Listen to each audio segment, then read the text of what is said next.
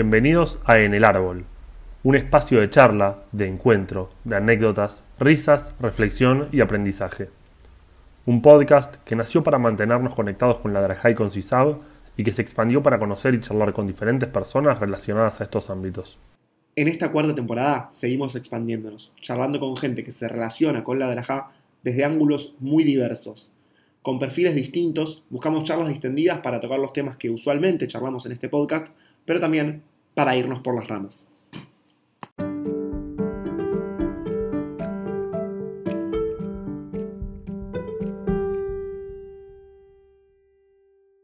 El siguiente invitado de esta temporada en El Árbol estuvo, está y posiblemente estará ligado al ámbito de la Drajá y al movimiento macabeo por muchos años.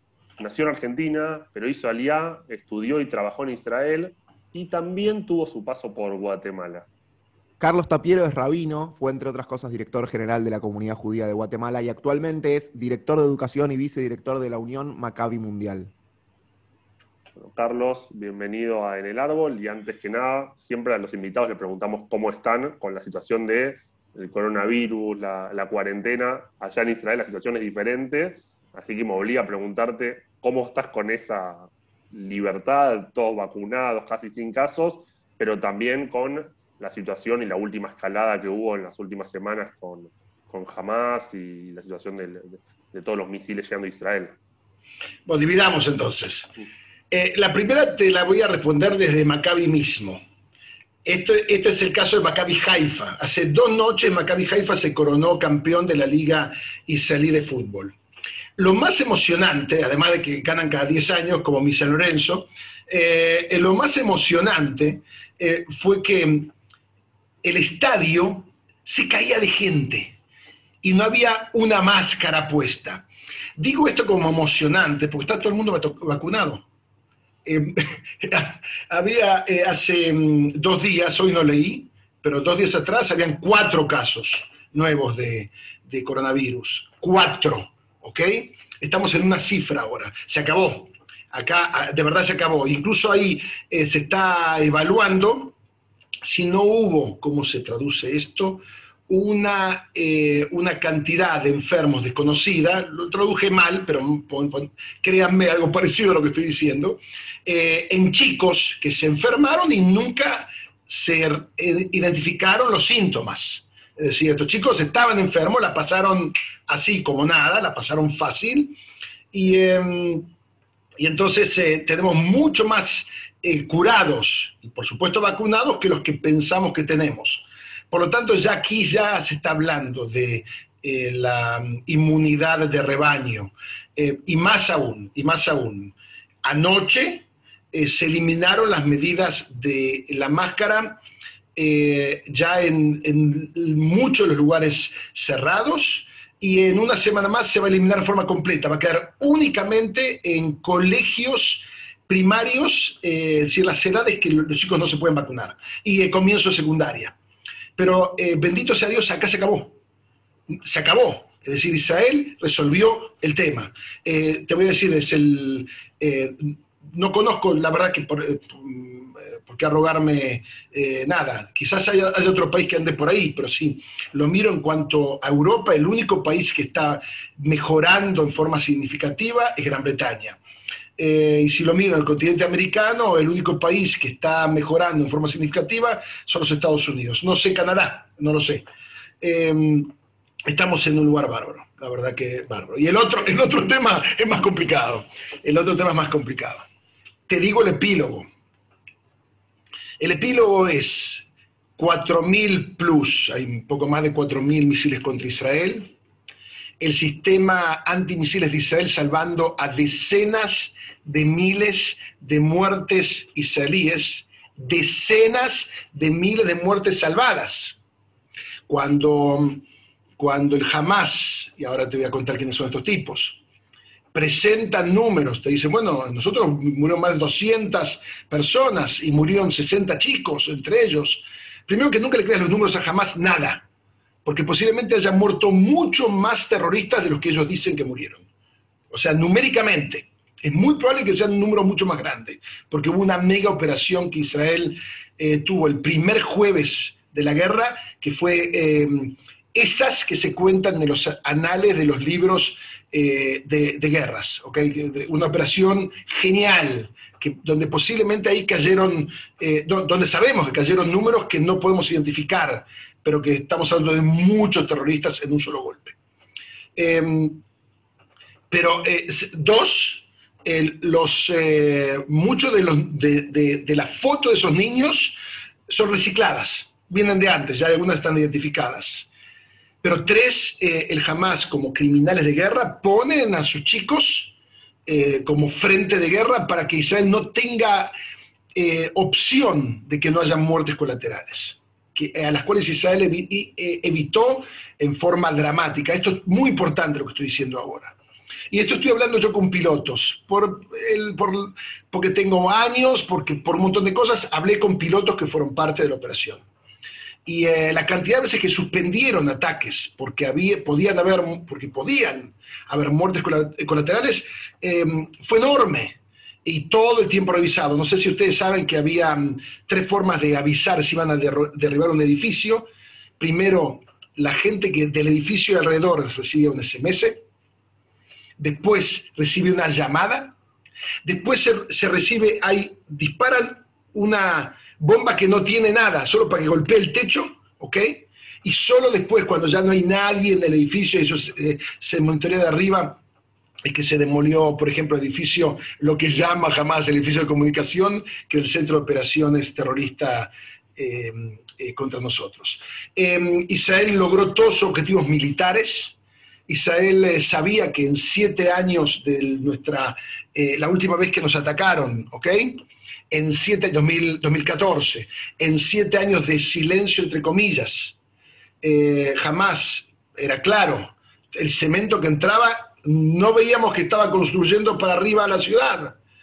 Algún lugar iba el cemento. Bueno, construyeron un, lo que se fue identificado como el metro, más de 100 kilómetros de estructura subterránea eh, militar, eh, alguna de penetración dentro de Israel, otra de operaciones internas de ellos, donde tenían em, todo su trabajo con, con, intención que aparece en la Carta de em, eh, Constitución de Hamas, destruir el Estado de Israel. Esto es una parte integral de la ideología integrista del Hamas, de esta organización terrorista, que no es, cuando hablamos de una organización terrorista, no es mi opinión, la tuya, la mía, estamos hablando de los gobiernos del mundo libre que reconoce que Hamas es una organización terrorista. Entonces yo te diría, después de la guerra, ¿cómo estamos?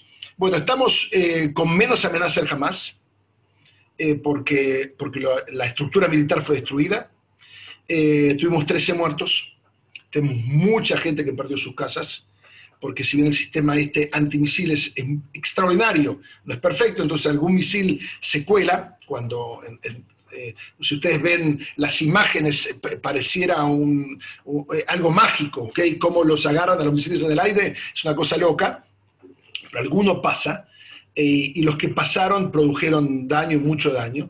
y bueno, tenemos al país absolutamente eh, en actividad como antes. Este es un país que sabe enfrentar em, crisis. Y yo te diría que ese tema también es una de las razones por las cuales Israel resolvió tan rápido el tema del corona. Porque este es un país que eh, expuesto a permanentes crisis de afuera. Bueno, pasamos del de, el terrorismo a un virus, también, pero la la capacidad de organización que tiene Israel frente a la amenaza externa es grande. Y, eh, la verdad que la aplicó en forma completa. Y una más, em, el sistema de salud de Israel es un sistema de salud extraordinario.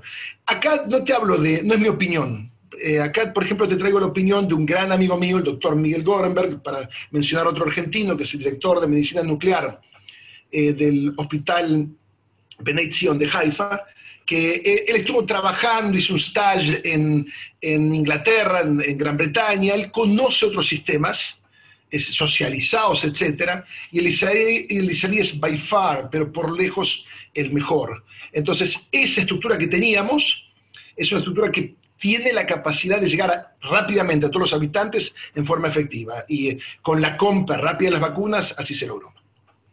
Clarísimo. Eh, en general es, eh, eh, es un podcast que hablamos más de temas genéricos, pero esta pregunta, ¿cómo estás? Eh, nos, obliga porque eh, estamos en un momento y una situación en la cual tenemos que charlar de estas cosas. Acá hay mucha también información, has dado charlas vos, hemos visto millones de charlas, ha habido actos y demás, como estamos muy cerca de, de Israel, de conocer de lo que está sucediendo en cuanto al segundo tema, y en cuanto al primero estamos muy lejos de todo lo que tiene que ver con...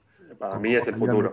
Lo que contó, eh, Sí, un futuro muy lejano. una cosa es la vacuna, pero ya sin barbijo para mí es, Sí, eh, no, es no. el futuro. Yo no sabía, Carlos, que eras hincha de San Lorenzo acá en Argentina. Acá estamos lejísimos de que se llene una cancha de fútbol con hinchas y de que San Lorenzo salga campeón. Esas son dos cosas que están muy lejos realmente. Mira, eh, en la felicidad, para, para uno ser feliz, uno tiene que saber manejar sus expectativas, ¿ok? es decir, uno tiene que esperar que cada 10 años San Lorenzo salga campeón, entonces está tranquilo. Entonces, eh, eh, y aceptar, no con resignación, pero con, con cierta conexión hacia la realidad, que así va a ser. Que en el Entonces, medio. No, no nos pasa entonces- nada. Yo, yo también entonces, bueno. Lo- lo Ah, bueno, entonces, bueno, entonces, entonces con- conoces el tema, pero Sí. quiero decirte algo que, tiene que ver con mi vida. Yo soy de San Lorenzo porque mi viejo era de San Lorenzo, en paz descanse, y mi viejo era un tipo bárbaro, y yo adoraba a mi viejo.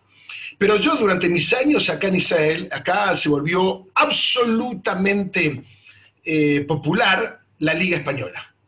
Entonces yo me volví un verdadero fan del Barcelona pero, pero mucho más que un fan del Barcelona, soy un verdadero admirador con, con, eh, reverencia y cariño de Lionel Messi, eh, que a mí me trae una felicidad última, ¿ok? Cuando, cuando Leo dijo, me voy del Barça y parecía que se iba a Manchester United, yo ya me metí al club de fans de Manchester United, yo ya me estaba pasando.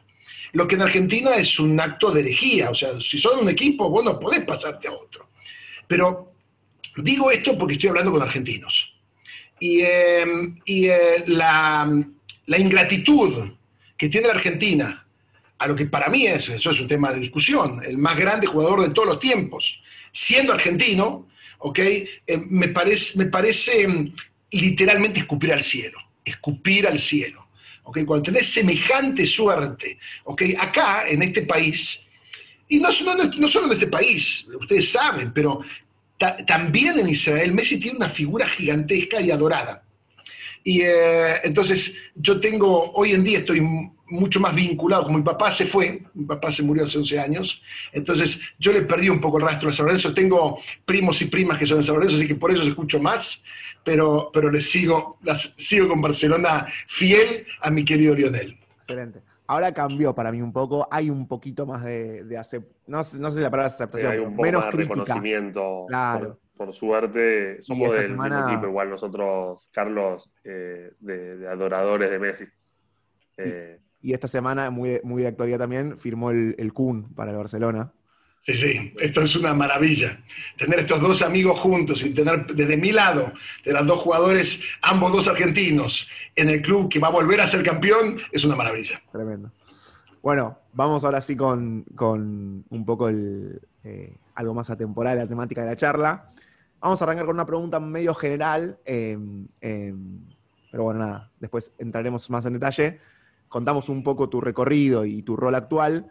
Y la pregunta amplia tiene que ver con qué es para vos, cómo lo sentís, el movimiento macabeo y la drajá en, en general. ¿Qué, ¿Qué es para vos el movimiento macabeo y eso? Son dos preguntas, la verdad que son dos preguntas diferentes. Eh, yo creo que Maccabi es, la mejor, es el mejor vehículo para el futuro del pueblo judío. Así, pero eh, así de brutal y de enorme como suena, ¿ok? Y, eh, y, puede sonar hasta demagógico, ¿está bien? Pero creo que, creo que eso es cierto. Maccabi es todo lo que no es sinagoga y colegio judío, pero todo.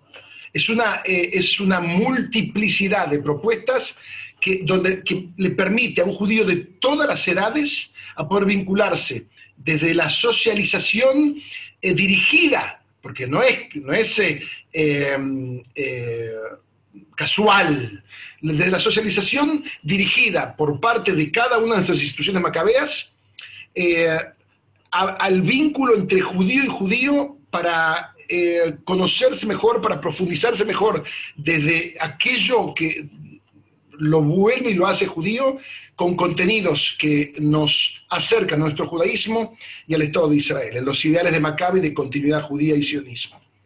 Eh, como todo, y además siendo un movimiento tan grande, medio millón de judíos en 80 países, algunos, los países, algunos países lo hacen mejor, otros lo hacen peor, algunas instituciones lo hacen mejor, otras peor.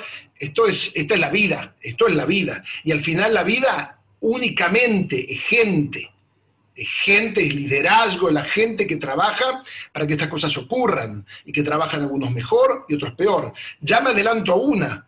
Maccabi eh, en Argentina, los Maccabis de Argentina, Hebraica Maccabi, Coax, Isab, eh, este conglomerado de 43 instituciones, eh, Círculo, todos los que no estoy mencionando, ya me están, van, van, a mandarme, ¿cómo no hablaste de nosotros? Todo este conglomerado de 43 instituciones maravillosas, todas ellas, todas ellas, porque también es Córdoba y también es Santa Fe, Maccabi Santa Fe, es todo este conglomerado hace un trabajo fenomenal fenomenal y único, y único, irreemplazable. Eh, eh, este modelo de totalidad de, Maccabi, em, que, me da todo y no me pide mucho, creo que es un modelo perfecto desde lo ideológico y desde la acción para los judíos del siglo XXI. También quiero profundizar en lo que, lo acabo de decir. Desde lo ideológico porque no me pide un, una respuesta política eh, israelí. Puedo estar en Meretz o puedo estar eh, en, eh, en, el Ikud, no sé, no, estoy tomando lo más extremo. O, no estar, no, no, es una... O, no estar, o no estar, exacto. O decir, pero todos sí debemos coincidir, porque debemos coincidir, si no, no puede ser macabeo, en que el pueblo judío tiene derecho a una vida nacional en su tierra histórica.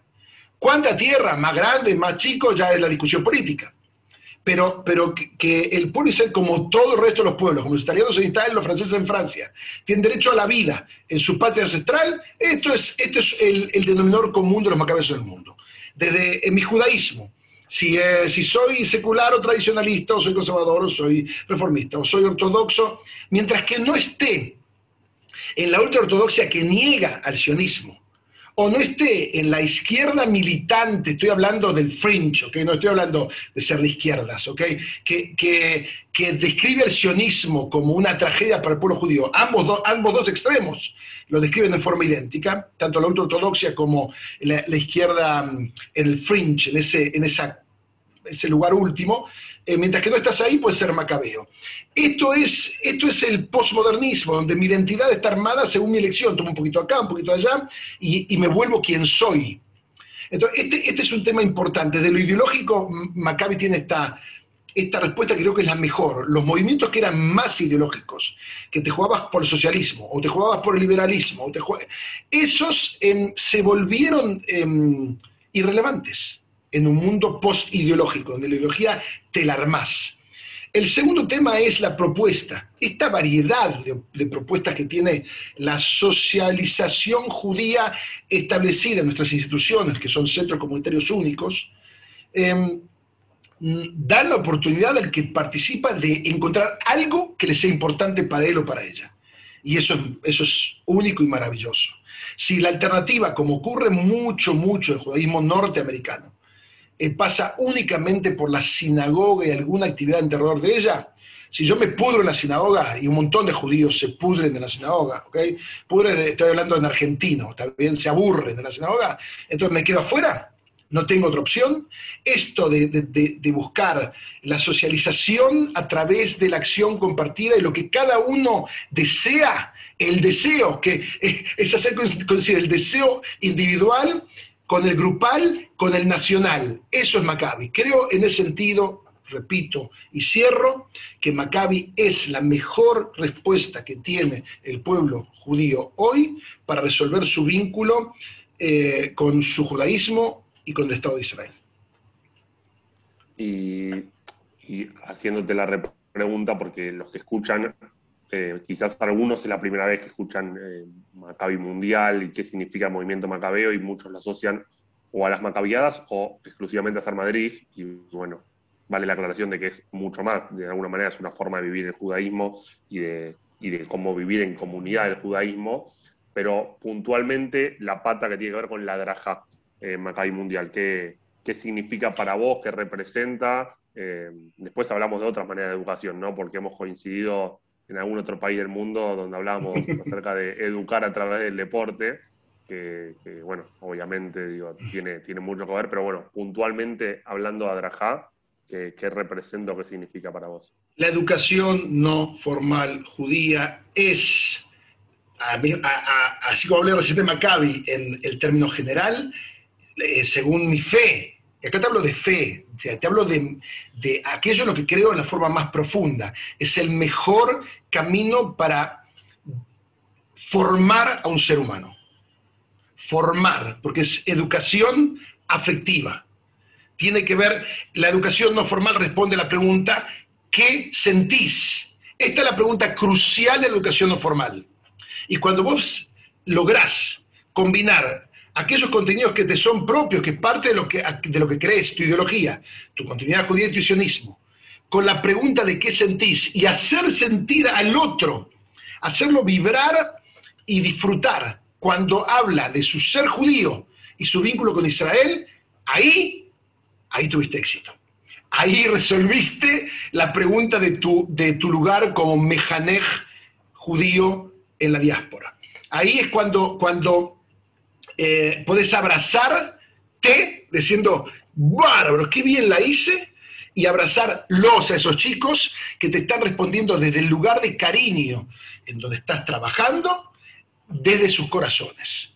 Yo, eh, eh, para darte una analogía personal, hubo en un Mahané el campamento em, que se basa en la concepción educativa de la filosofía eh, eh, educativa del el filósofo Abraham Yeshua Heschel, eh, en una Peulat Erev, una actividad nocturna, se hizo, fue sobre Israel, terminó la actividad, yo volví a mi carpa y me lloré la vida.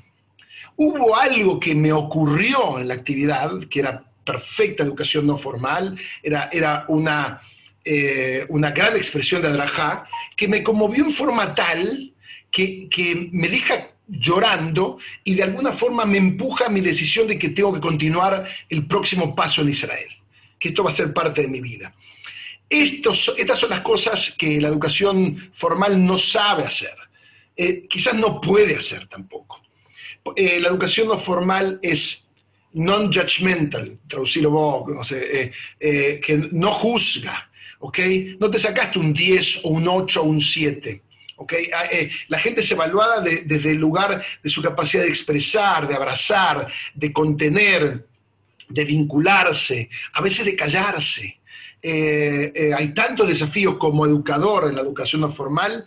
Si vos me preguntás, y hoy yo creo que eso, eso me lo dijo, el otro día se lo comentaba, un, un maestro mío, el rabino Marcelo Bronstein, me encontré con él eh, hace unos años, muchos años, hace como 15 eh, años, 16 años eh, en, New York, no importa dónde, pero me encontré con él y me dijo, contame un poco tu trabajo, y le cuento, en Maccabi Mundial, ¿no? Entonces me dice, ah, sos como un super Madrid, me dice. Y la, la expresión me pareció muy chistosa, pero es absolutamente adecuada. Nunca abandoné la educación no formal eh, porque, porque creo en ella y porque creo que es el vehículo más adecuado para que mi movimiento, que creo que es el más adecuado para el pueblo judío, eh, arribe a los mejores resultados con los judíos del mundo.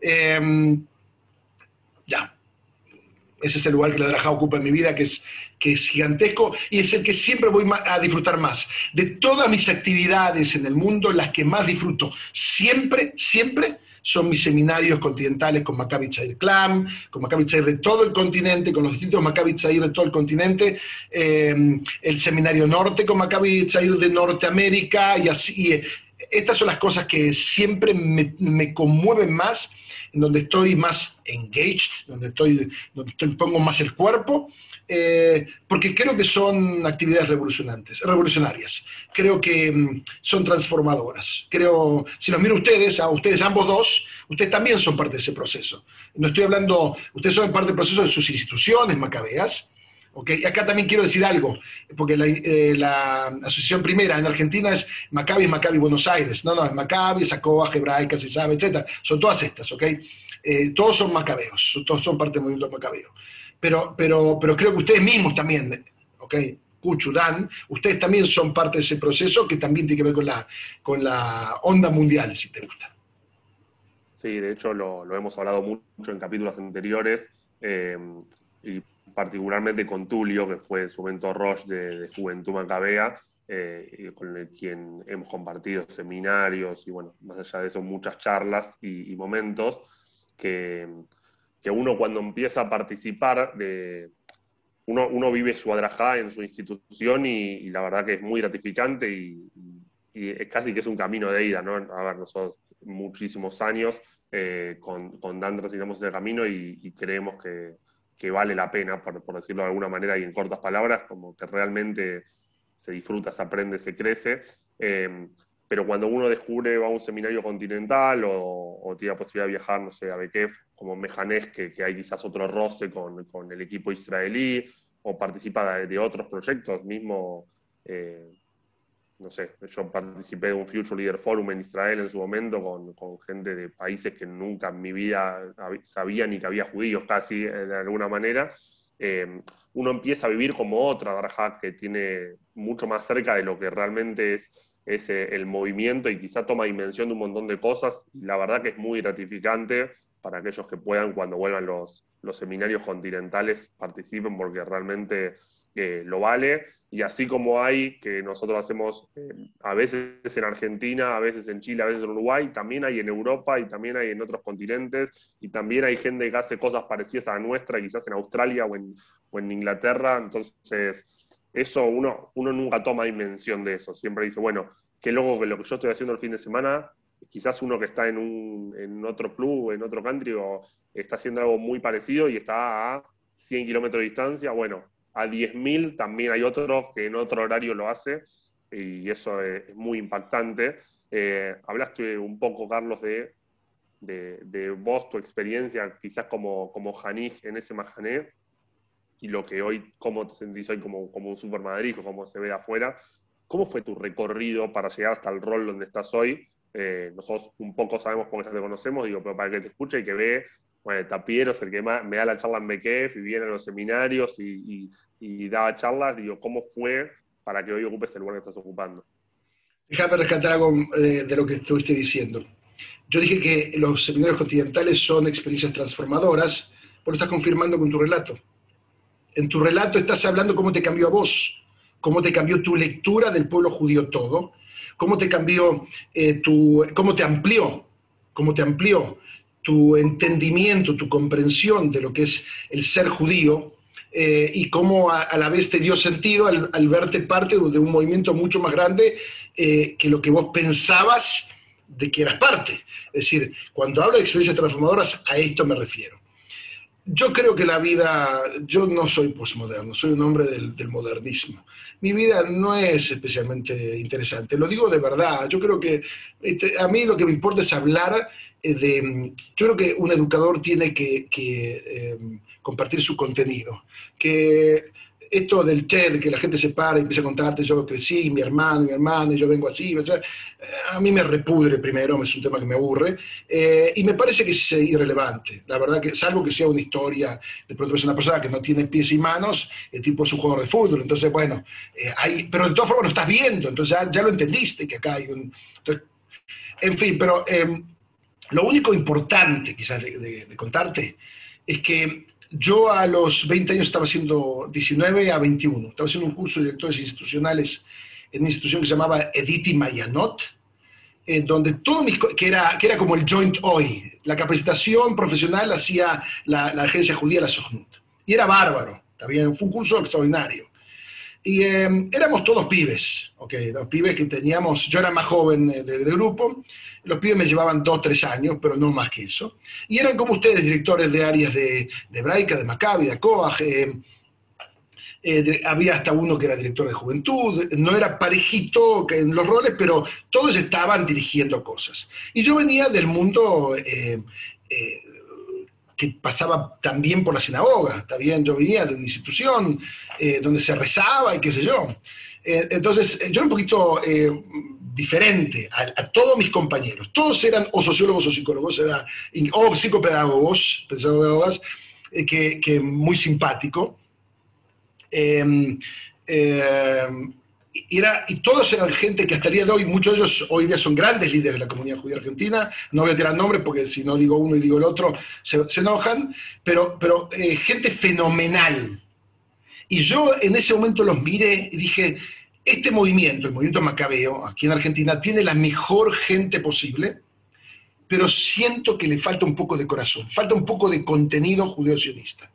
Es decir, son extraordinarios, con niveles de reflexión impresionantes, gente sumamente talentosa, creo que hay cierto punto donde hay que lograr una profundidad mayor. Y me dije a los 20 años, en algún momento voy a ser el director de educación de este movimiento.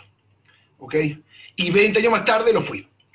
Creo que este es el, para contar algo que tiene que ver con, la, con el deseo y la visión.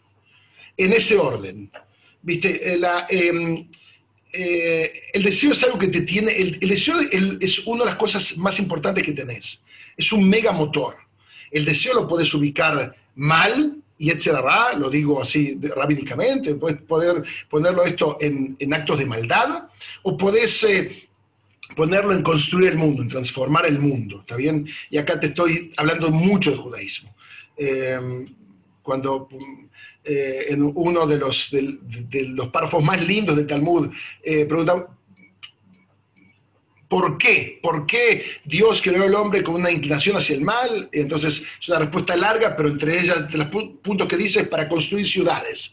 Es decir, es esta ambición loca que tenemos, que podemos ponerla en algo muy malo o transformar el mundo y hacerlo mejor. Y esto es lo que la psicología habla como sublimación, ¿viste? Sublimamos estas cosas malas para tratar de, ser seres humanos, para ser de verdad seres humanos, para profundizar nuestra humanidad. Entonces, primero tiene que haber un deseo y tiene que ser un deseo claro. Eh, cuando des un deseo claro, empezás a, a, enfocar tus energías en eso a lo que querés. Y después tiene que haber una visión. La visión no es un sueño, la visión es eh, un grupo de ideas que pueden ser efectivizadas. Si no, es un sueño. La visión es, es em, un eh, compendio de ideas que se transforman en hechos. Eso es visión. Eso también lo aprendí, eh, lo aprendí de, de, varios de mis maestros en un posgrado que hice en Israel, eh, que se llama Amitei Yerushalayim, Jerusalem Fellows. Em, y donde algunos de los líderes también de, de, la comunidad judía argentina lo hicieron, eh, un programa que se elegían ocho directores de todo el mundo, pero esto fue después de mi época de Guatemala, mis años de trabajo de Guatemala. Pero lo que digo es que, eh, si tengo que mostrarte algo de mi vida, te muestro esto que tiene que ver también con la transmisión. ¿ok? Em, hay que clarificar el deseo. Y hay que, hay que decir, ¿qué es lo que de verdad quiero en la vida? Para mí, ¿qué quiero? Y eh, tenés entonces, si lo clarificás, vas a empezar a ponerle energías. Y entonces tenés que eh, ahí clarificar la visión, tenés que elegir cuáles son las cosas que son posibles para hacer y llevarlas adelante.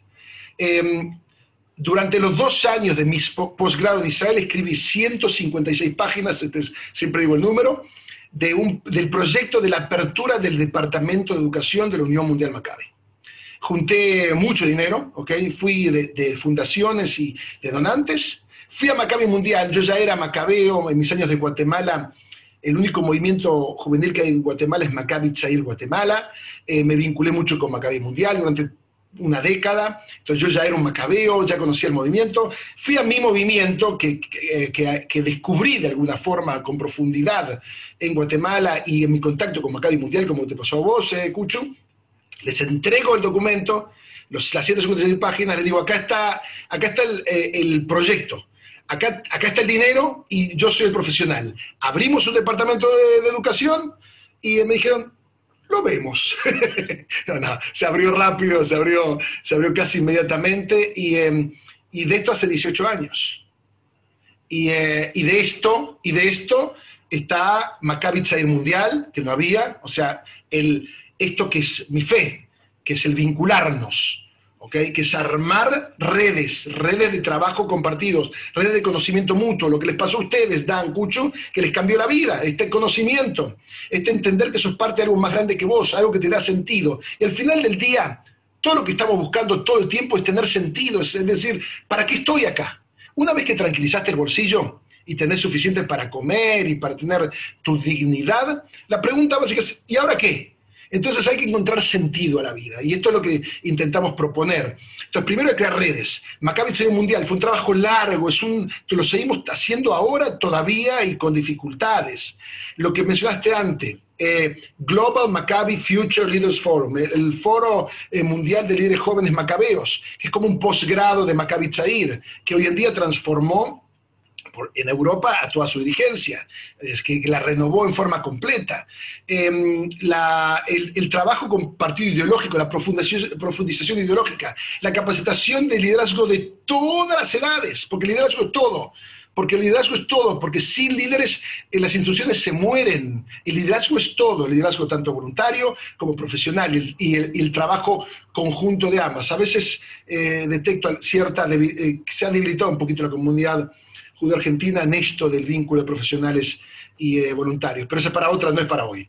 Este, pero, eh, pero en fin, eh, esto, esto, esto es lo y puedo contarte más de lo que hicimos en los 18 años, porque realmente sí hemos crecido en forma muy significativa, cualitativa y definitivamente cuantitativamente. Fue un crecimiento hacia adentro y hacia afuera. es clarísimo quiero agregar solamente con esto que ambos estaban contando de, ver el movimiento macabeo en un seminario, empezar a verlo realmente, eh, es muy claro, creo que, cualquiera que pasa por una situación así vuelve a su institución diferente. Entonces, eh, te transformó y te hace eh, aportar a tu institución de manera diferente. Pero me quedo con, esto que contás de, de, ver de tu parte el movimiento macabeo hace un tiempo y, decir, me parece que esto estaría bueno sumar y quiero en un futuro estar yo ahí trabajando y sumando. Y bueno, que hace 18 años sí que lo ves recontra de más cerca, más allá de que antes también lo estabas viendo. Eh, nosotros, nada, lo veíamos muy, muy, muy de cerca, pero con, éramos, éramos muy jóvenes, entonces hoy tenemos la visión de, cómo anda nuestro club y el movimiento macabeo en Argentina en general. Fuiste muy elogioso y, y creo que, bueno, yo también subjetivamente pienso que, hay, cosas muy buenas en el movimiento maquinero en Argentina. ¿Qué pensás que es lo que debería seguir sucediendo? O sea, ¿qué hay para corregir, qué hay para seguir trabajando? Así como hace un tiempo dijiste, falta meterle esto. Ahora, de acá para el futuro, en el movimiento maquinero Argentina, ¿qué crees que hay que seguir construyendo?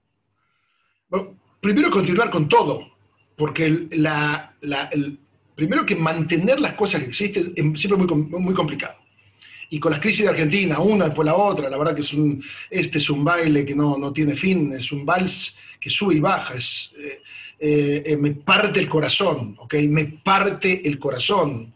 Em, pero primero mantener lo existente es un gran desafío, porque lo existente, la propuesta de sus instituciones, es extraordinaria, pero sencillamente es extraordinaria. ¿Qué área no cubre? ¿Ok? Entonces, es, eh, eh, esto es uno. Eh, dos, siempre leer el pulso. Leer el pulso no, no es solo caminar el club, como me decían algunos dirigentes. Leer el pulso tiene que ver que, qué, es lo que de verdad, y acá, para, acá me iba a corregir incluso, qué es lo que de verdad la gente necesita y de tratar de responder a las necesidades verdaderas de la, gente. Pero no, no por eso renunciar a aquellos temas que son complicados de transmitir, y la gente dice, bueno, no me da mucha gana. Bueno, hay que trabajar igual. Porque la gente, porque, eh, porque lo que sí se necesita permanentemente y definitivamente es la profundización de los aspectos ideológicos. Y esa es complicada, porque esa no viene naturalmente la gente, no viene. Entonces, hablar de judaísmo, hablar de Israel hoy, además de Israel, hoy, cuando te atacan en forma brutal con eh, desinformación, que en Argentina viene especialmente de Europa, ¿okay? que toda Europa eh, es enferma de antisemitismo, enferma, ¿ok? 17 siglos de enseñanza sistemática de antisemitismo, 17 siglos donde el antisemitismo es una parte integral de la cultura eh, europea. Te voy a hacer un paréntesis chiquito dos programas de televisión eh, en, Estados Unidos, uno del tipo se llama John Oliver y el otro no me acuerdo, em, los dos, ambos dos británicos, se tiran contra Israel de forma brutal en programas muy vistos y muy vistos por gente joven. Y yo hice una reflexión que tengo que compartirla con la gente que está trabajando esto. Son dos británicos en Estados Unidos. Eh, esto es Europa hablando mal del pueblo judío. Europa habla mal del pueblo judío todos los días, todo el tiempo, de forma sistemática. En Estados Unidos no es así, se basa en otro etos. Son los puritanos, veían desde, desde puritans, ¿okay? veían el pueblo judío, el pueblo de la Biblia, eh, veían el pueblo judío, el pueblo de Israel eh, histórico y, y bíblico.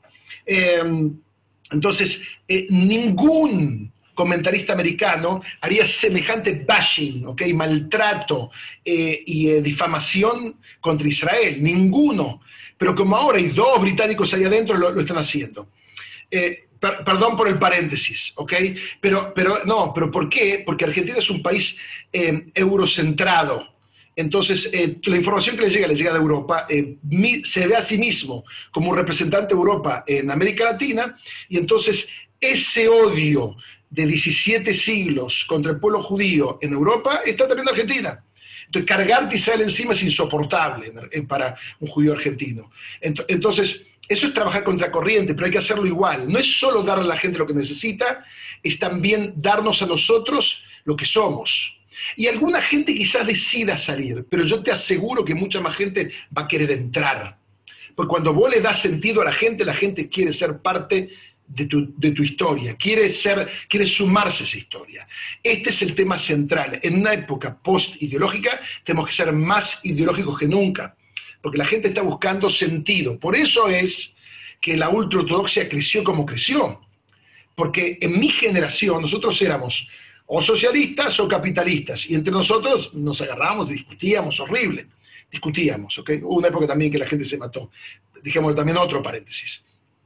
Pero teníamos ambos dos un Weltanschauung, una cosmovisión de la cual éramos parte y nos sentíamos parte de un proyecto más grande que nosotros. El postmodernismo nos saca esto, con el colapso del comunismo. El que no vio que el comunismo colapsó por su propia fuerza, eh, hoy en día eh, hay que ser ciego para no verlo y seguir defendiendo okay, las mismas banderas. Eh, pero, pero eso nos deja en un, mundo posideológico donde el único valor, otra vez más, es el del dinero entonces la gente logra eh, cierto estatus y se pregunta, ¿y ahora qué? Siente un vacío radical y entonces te venden a un Dios radical, ¿ok? Abraza completamente a Dios y tenés todas tus respuestas. Y además el rabino te va a decir lo que tenés que hacer. Eh, entonces, en, la pérdida de tu autonomía por abrazar la autoridad de otros, te llenas de la, de la vida de un sentido completo y un mundo redondito, donde están todas las respuestas dadas. Eh, esto es una tragedia para el pueblo judío y es una cosa nueva, que quede claro, esto es nuevo, esto no había antes, ¿ok? No es casual, esto comienza en los 90 con el postmodernismo, ¿ok?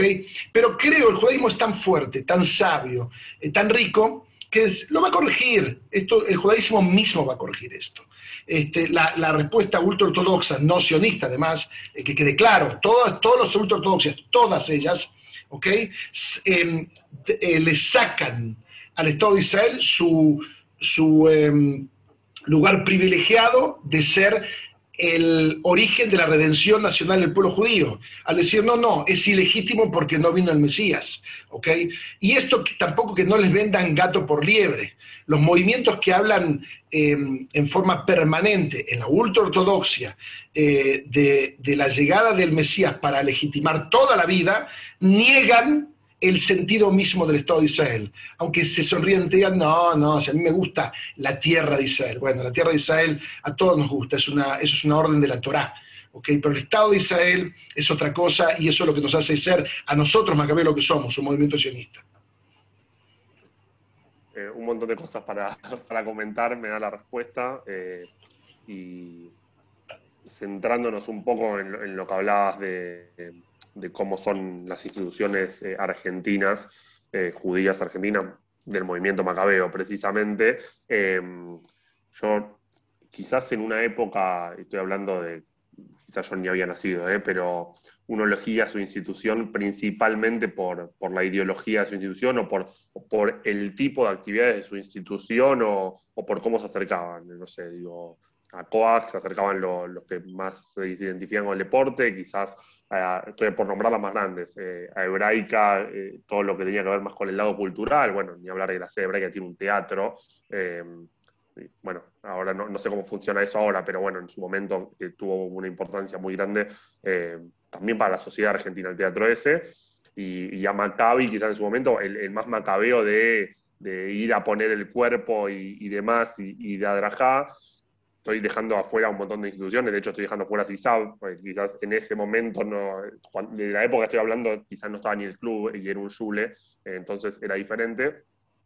Hoy, hoy veo, y quizás estoy equivocado, eh, pero que, que, todas las instituciones nos estamos pareciendo cada vez más, quizás eh, no nos estamos destacando quizás por ser en algo diferente y en ese parecernos todos mucho quizás la persona que elige una institución, el, socio de la institución, la termina eligiendo más que nada por la propuesta, el, combo, eh, comodidad, propuesta de actividades, demás, pero no tanto por la ideología de, bueno, eh, me identifico con esto, con estos valores de mi institución. ¿Vos eh, lo ves así?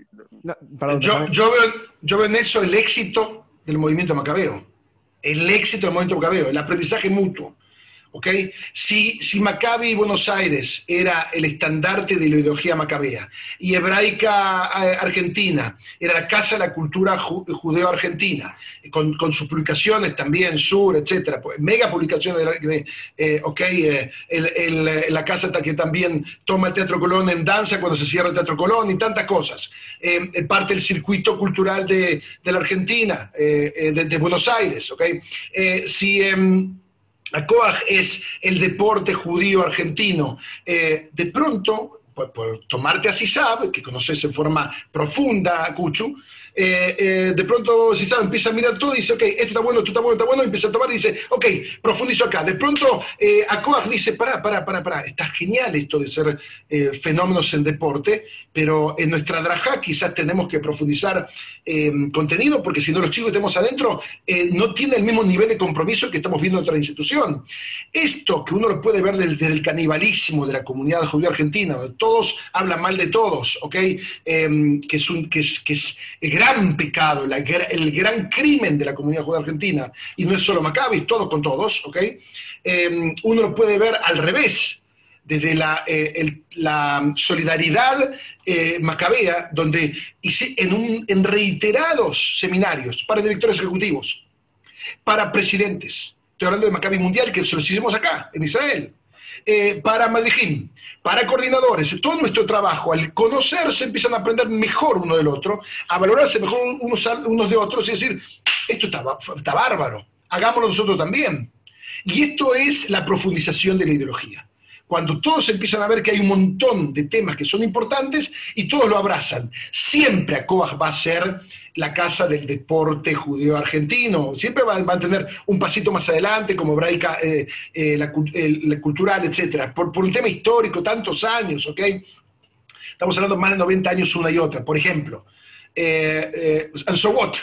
Todos están haciendo deporte fenomenal, todos están haciendo adraja fenomenal. Esto, esto ya ocurrió. Esto creo que es el éxito. Si me preguntas eh, en cuanto a nuestro trabajo desde Macabre Mundial, este es el éxito.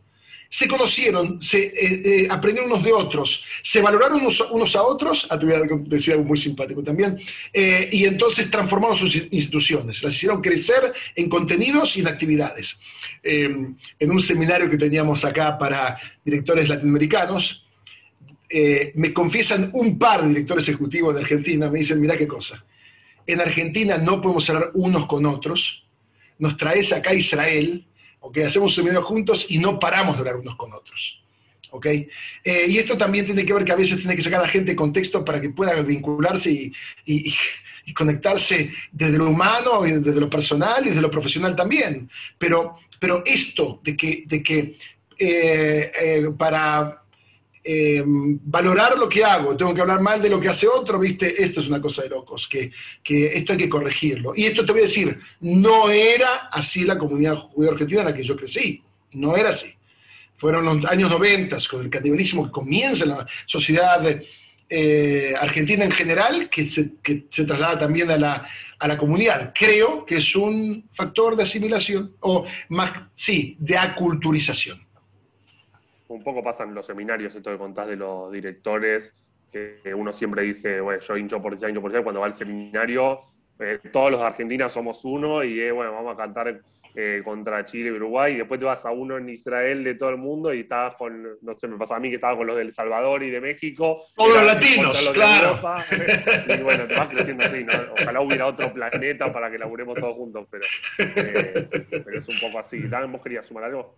No, sí, creo que también, va, creo que va por la línea de lo que decías, Carlos que es que el hecho de, que no está más esa especialización, por así decirlo, en cada institución, no hizo que todos baje, sino al contrario, todos elevaron la vara y de repente eh, Hebraica era el faro cultural y hoy tenés propuestas culturales impresionantes en todos los clubes. Hoy no correcto, correcto, correcto, correcto. Al contrario, es como que desde lo edilicio, desde las propuestas culturales, sociales, los departamentos. De hecho, fue algo que hablamos mucho con, con Javi Falgu, secretario de CISAO, en uno de estos capítulos, que todo el tiempo nos copiamos, pero en el buen sentido. Che, está buenísimo lo que hizo CISAO con la propuesta para jóvenes. Bueno, eh, ¿cómo lo hicieron? Nos, preguntamos y me parece que hay que seguir construyendo así.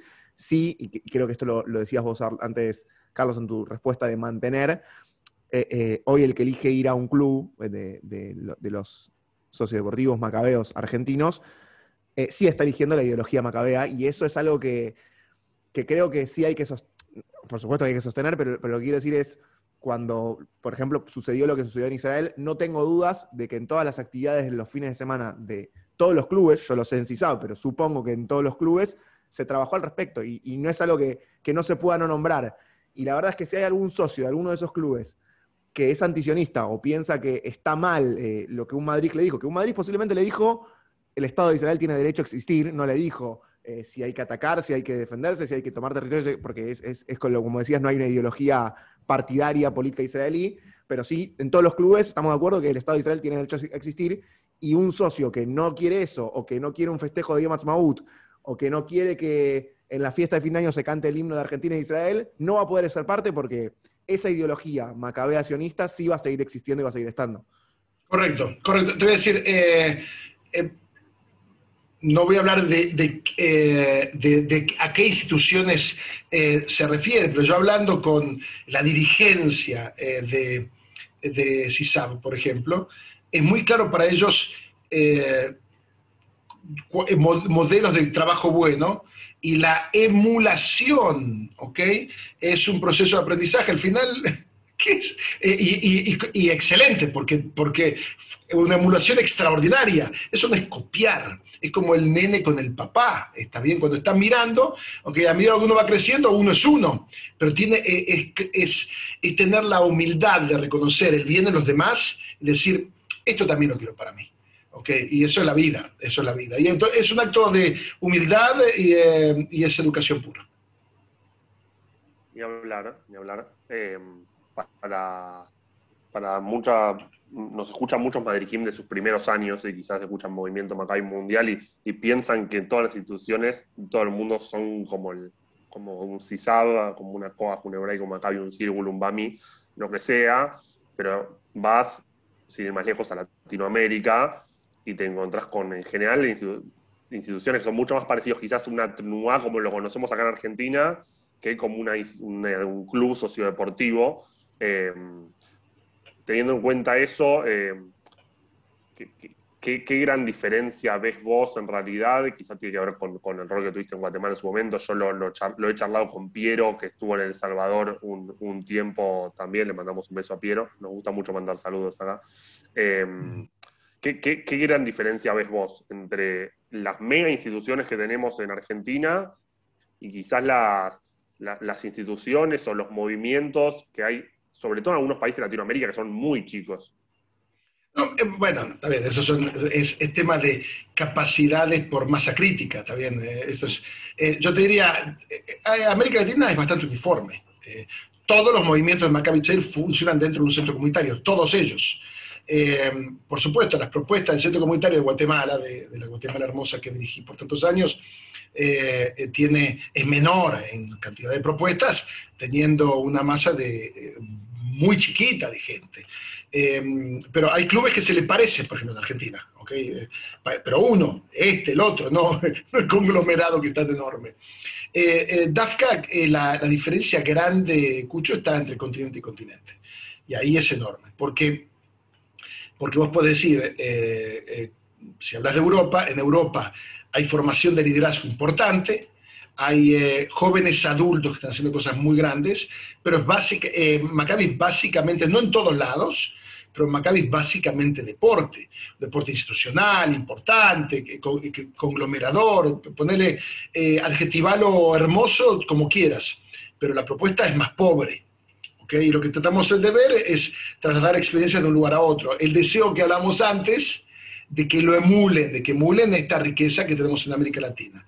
Eh, tenés casos muy extremos, como Maccabi Australia, que te dicen básicamente cuando cada vez que quisimos, porque hay mucha educación judío-sionista en Europa, la hay también en Estados Unidos, la hay también en Sudáfrica, eh, eh, Macabea. Pero vas a Australia y te dicen, no, no, nosotros no somos educación, somos solamente deporte porque educación, hace los movimientos juveniles y los colegios, y ahí no hay Maccabi. Y, eh, te dice esto como una torta con cuatro, de cuatro porciones, son el deporte, relaciones exteriores eh, en la comunidad organizada, eh, religión son las sinagogas, educación, movimientos juveniles y, colegios. Y entonces, en, en un planteo así, que desde el comienzo es tan pobre, eh, yo te hablo desde mi frustración, entonces las posibilidades que tenés de tener alguna cintura y poder moverte adentro son muy chiquitas. Entonces, ¿qué es lo que hay que hacer? Hay que trabajar duro con la dirigencia presente de Australia para generar en ellos la necesidad de crecer en actividades. Y entonces, cuando ellos empiezan a necesitar, es decir, no, podemos ser más, ¿ok? Entonces, eh, ahí va a ocurrir, porque al final Dan, Cuchu, al final, todo lo que somos es gente. Dependemos del liderazgo. Entonces, si el liderazgo desarrolla en ellos el deseo de crecer, Maccabi en sus países va a crecer. Si no lo desarrollan, entonces va a seguir siendo lo que es. En Argentina, ese apetito es permanente y es conmovedor. En América Latina, ese apetito es permanente y conmovedor, ¿ok? Porque si hablas de las mega instituciones, bueno, nadie le puede ganar a Hebraica Sao Paulo con 32 mil socios, o al, eh, Centro Deportivo Israelita Maccabi México con 28 eh, mil socios, en una comunidad de 45 mil judíos, o sea, todo el mundo está dentro del club. ¿Está bien? Pero todas juntas, el conglomerado de la comunidad judía argentina, también la mitad de la comunidad está dentro de nuestras instituciones, ¿ok? Todas ellas juntas. Entonces, eh, América Latina es fenomenal en términos macabeos eh, y ejemplar. Otra vez más, si, nosotros, si Australia no se transforma es porque nosotros, de Maccabi Mundial, no estamos trabajando suficientemente bien, tenemos que continuar ¿okay? para generar ese, ese apetito. El apetito va a traer entonces el cambio. Es, claro, y, la próxima pregunta que tengo para hacerte Em, tiene que ver, teniendo en cuenta esto, esto que es un movimiento que no es uniforme, que por ahí Latinoamérica tiene una forma de ser con las diferencias de cada país y en Europa pasa una cosa y en Australia pasa otra. Em, ¿Cómo ves, saliéndonos ahora de, la drajada de la educación no formal y de Latinoamérica, eh, el, futuro del movimiento macabeo de acá a 10 años? Eh, posiblemente tenga mucho que ver también con el futuro de Israel y con el futuro del pueblo judío, no es eh, divisible eso, pero ¿cómo nos ves? Quizás, digamos, más de 10, 15, 20 años. ¿A, qué vamos? Como vamos ahora, vamos a seguir creciendo y abriendo nuevos, nuevas filiales en el mundo, tanto de Maccabi Chair como del FLF, eh, como eh, redes de deportes en los países. Vamos a seguir creciendo. Veo la red más fuerte, la veo con más significado. Eh, para los demás para los participantes de adentro y para los que nos conocen de afuera. Eh, yo creo en esto. Yo creo en esto. Y, eh, eh, te lo digo también cuando yo finalice mi trabajo profesional en el movimiento. Es decir, yo lo veo que va a seguir creciendo fuerte. te voy a decir que tengo la satisfacción de haber dejado, después de 12 años de trabajo, a, la comunidad judía de Guatemala muy fuerte y continúa muy fuerte. Es decir, ahí veo de verdad el éxito de, mi labor entonces. ¿okay? Eh, este esto también es un tema importante. Eh, generar también la continuidad, eh, sumar a otros a la tarea y que, la gente sienta que es una tarea compartida. A Maccabi lo veo más fuerte y más grande en 15 años. al Estoy también, lo veo más grande más fuerte. Tenemos hoy desafíos que son brutales que trascienden al Estado de Israel. Estados Unidos generó una nueva clase política joven que están en el extremo izquierdo, que es brutal. Y tenemos fortificado el extremo derecho también de forma brutal. Esto, eh, ambos dos grupos son sumamente hostiles con el pueblo judío y con el Estado de Israel. Em, son sumamente hostiles, ¿ok? Em, y brutales. Eh, eh, mi preocupación, eh, quizás los asombre, está mucho más en la izquierda militante que la derecha militante, porque la derecha militante es muy pequeña, eh, a pesar que pueda ser violenta, muy pequeña. La izquierda militante está golpeando las puertas fuertes del, del Partido Demócrata, muy fuerte, porque está dentro del Partido Demócrata en los Estados Unidos. Eh, no estoy hablando de este gobierno, eh, el presidente Biden acaba de demostrar una vez más eh, su compromiso con el Estado de Israel, el compromiso del Partido Demócrata. Estamos hablando de poca gente en el Partido Demócra, pero gente joven, muy, de mucha notoriedad, muy vocal y furibundamente anti-israelí, antisemita. Furibundamente. Entonces, estos son desafíos que no sabemos cómo se van a desarrollar y tenemos que, tenemos que tomar todos los recaudos para que, eh, desde nosotros, para mantener el mejor vínculo con los Estados Unidos, para, para que esto no nos dañe eh, en profundidad. Europa eh, tiene, otra vez más, estas son cosas internas de los Estados Unidos que nos afectan.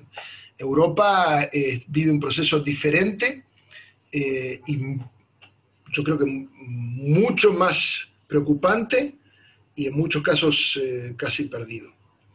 Eh, Europa tiene un islamismo, el islamismo no es el islam, ¿ok? es el islam político eh, violento.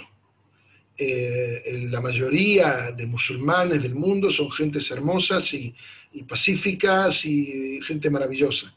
El, el islamismo es una versión eh, del Islam que contradice al, sentir y vivir de la mayoría de, los musulmanes. Pero, pero, en Europa está muy presente, es sumamente dañino eh, y, ha tomado un lugar en, el ámbito político muy significativo. Además, eh, Europa no está tomando los recaudos necesarios para proteger sus democracias. Esto es largo, no, no lo voy a desarrollar ahora. Pero estos dos desafíos del mundo libre, eh, muy distintos, son dos procesos diferentes en uno y otro eh, eh, en otro continente. si queréis hablar de continente norteamericano y dividir las Américas. Pero el subcontinente norteamericano y el continente europeo, ambos dos son occidente, pero están viviendo procesos distintos, pero los dos muy preocupantes para la vida del Estado de Israel. Ambos dos, ambos dos. En, en Europa la delegitimación de la vida del Estado de Israel es, es hoy en día una casi un lugar común de toda la de izquierda, no, no de la izquierda militante complicada. En Estados Unidos el, el avance lento, también no nos asustemos tanto, de, de la ultraizquierda empieza a poner peligro, en peligro a la, comienza a poner en peligro, está lejos, el etos americano del triunfo individual, del progreso, del esfuerzo, del trabajo, aquellas cosas eh, para, transformar a Estados Unidos un país donde se habla de, eh, una ideología únicamente de grupo, la teoría crítica racial y otra serie de barbaridades eh, que destruyen al, al etos americano. estas cosas son desafíos a futuro para el Estado de Israel, eh, nos trascienden, porque son procesos internos, pero nos desafían en una forma complicada. Estamos llegando al, final ya de este capítulo. Podríamos quedarnos charlando horas de un montón de cosas. Pero bueno, siempre dejamos antes de la última preguntita como para cerrar, eh, un espacio para el invitado o invitada, si quiere decir algo, algo que te hubiese gustado que te preguntemos, algo que te hubiese gustado contar que no contamos, mandarle saludo a alguien que quieras mandar, no sé, un mensaje para los Madrid Kim y Madrid Cot que están escuchando, lo que sea, eh, eh, y, cortito eh, como cierre. En general siempre soy mundial, en el sentido de que trato de, si este podcast va a ser escuchado por alguien de México, trato de, mantenerme con neutralidades. Pero, pero en este caso, y tratándose de ustedes, y después que hablamos de Messi también, y así iniciamos, tengo una profunda admiración y vivo con gran humildad eh, el trabajo extraordinario de nuestros centros comunitarios macabeos en, en, Argentina, con enorme humildad y con gran admiración. Ustedes dos en CISAB, que es una super institución, y cada una de nuestras instituciones, ¿ok? Eh, eh, para mencionar a algunas que no mencioné, Britajim, ¿ok? los, eh, nuestros pequeños centros de vida, Venado y, eh, mi refugio, eh, somos, y, el interior, el interior, ¿ok? En Tucumán, y como mencioné, en Maccabi en Córdoba y, y Maccabi Santa Fe, somos un movimiento hermoso y lo único que tengo con ustedes es agradecimiento. Y, te quiero, les quiero decir a ambos dos, a mí me conmueve mucho charlar con ustedes. Esto es algo que ustedes no, no ustedes no lo saben pero yo los veo a ustedes crecer, porque en los años seguimos trabajando. En algún momento ustedes eh, eligen otros horizontes profesionales, etc. Y a veces eh, me los quedo mirando, porque sí soy activo en las redes sociales, ustedes saben, y de pronto los veo a ustedes eh, en Facebook o en Instagram y los veo a ustedes haciendo cosas hermosas y me, me, conmueve profundamente, porque, porque creo que es el producto del trabajo de todos nosotros macabeos, ¿ok? algunos con mucho con mucha impronta, otros con menos impronta, pero que al final es el trabajo de un movimiento. Un movimiento que está siendo un movimiento, que está vinculado y que, y que quiere verse a sí mismo como, como una fuerza transformadora del pueblo judío, y en realidad lo es. Entonces, solo agradecerles a ustedes, eh, la verdad que son ustedes dos muy lindas, eh, saben, saben, entonces, acá mi afecto, eh, los que escuchan el, podcast no saben que lo estamos haciendo en Zoom, entonces yo estoy viendo sus caras, nos estamos viendo las expresiones y eso siempre es distinto, ¿está bien? Y, eh, bueno, estoy esperando para lo antes que pueda subirme un avión, viajar a Argentina, darles el abrazo que, yo necesito, que yo necesito, yo detesto las redes eh, las redes electrónicas, ¿está bien? Soy, estoy en todas y soy, yo juego el juego que hay que jugar en una época como la que vivimos, pero, pero no es esto lo que quiero. Yo quiero aquello que es lo que más, lo que más creo, que es mi educación no formal, que abraza, que canta, eh, que, que, de vez en cuando se insulta, también con una discusión dura, eh, y después se vuelve a abrazar porque, porque ese es un movimiento que trabaja y que se quiere y que, y que es bárbaro. Y que es bárbaro. Así que eh, un saludo a todos mis macabeos en Argentina. gracias a ustedes chicos.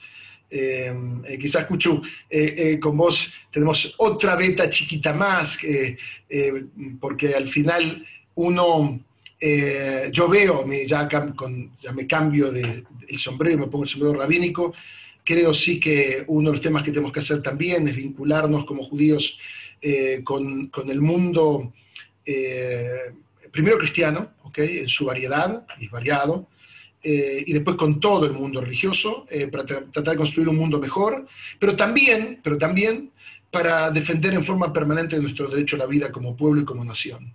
Eh, y esto así fue como te metí en este grupo Sports for Humanity, ¿ok? Y hoy y demostrar... Queda, para otro capítulo ahí hablar de nuestra aventura en Japón y de ese, del foro religioso del G20 que, que nos tocó participar ahí en Tokio, la verdad una, una, experiencia. Da para otro capítulo hablar solo de eso también. Está bien, está bien, está bien, pero, pero la verdad que creo, si, eh, si eh, sin meterme en lo biográfico, porque vieron que no me gusta hacerlo, eh, creo que es parte de nuestra responsabilidad también. Es que cuidar al pueblo judío también es vincularnos con amor con, eh, especialmente con la cristiandad, con quienes compartimos una civilización, la civilización judío-cristiana, y después con el resto de, las religiones, en ese orden. ¿okay? Esto también es un acto de, de fe mío, y con esto termino. Agradecerte a vos, Carlos, 100% creo que, que, como decías, somos esos, somos como movimiento, somos esos abrazos que no nos estamos pudiendo dar, pero bueno, nada, reemplazamos con, con choque de puño, con actividades a veces por suma, eh, con protocolo y demás, pero, pero bueno, ojalá puedan volver eh, eh, los campamentos de cada institución, los seminarios continentales, las macabeadas en Israel y vernos las caras todos. Para cerrar 100%, no sé si Cucho te lo anticipó esto, pero si no te agarramos ahí desprevenido. Siempre a los invitados e invitadas les pedimos que nos digan una canción con la que les gustaría que cierre el capítulo. ¿Con qué canción te gustaría que cerremos? Bueno, acá em, eh, Cucho me había contado y no pensé, pero acá tengo que ir con el corazón. Eh, uno de los eh, creadores más ricos que tiene Buenos Aires se llama Alejandro del Prado. este, es, este es un músico grueso, es un muy buen poeta y es un loco él total, ¿okay? tiene que escucharlo hablarlo hoy. Y es un raro, eh, así que eh, buscala, busca la versión de Los Locos de Buenos Aires, pero la que canta él en el disco de Nevia es un disco de tapa blanca que es Nevia con los. Eh, ahora me voy a acordar el título, te lo voy a escribir, ¿ok? Porque esa es la versión de verdad, cuando él canta con la guitarra. solo, después sacó una versión un poco más comercial, en donde le sacó el corazón a la canción, pero definitivamente Argentina, a la que le debo tanto, eh, al rock argentino yo le debo una parte importante de la pasión de mi vida. Entonces, eh, no, no voy a terminar con la canción israelí, eh, termine con los locos de Buenos Aires, porque al final en esa pasión es donde se juega la vida. ahí está. Excelente, entonces cerramos este episodio de En el Árbol con Carlos Pará, pará, pará, pará, pará, Es Nevia y los músicos del centro. El de la música del centro, no lo busqué, ¿eh? ya vieron que me acordé. Eh, es un disco de tapa blanca, es el anteúltimo de los temas del, disco, eh, Los Locos de Buenos Aires. Esa es la versión que tienen que buscar. Entonces, con esa versión de Los Locos de Buenos Aires, cerramos un nuevo episodio en El Árbol con Carlos Tapiero. Carlos, muchísimas gracias.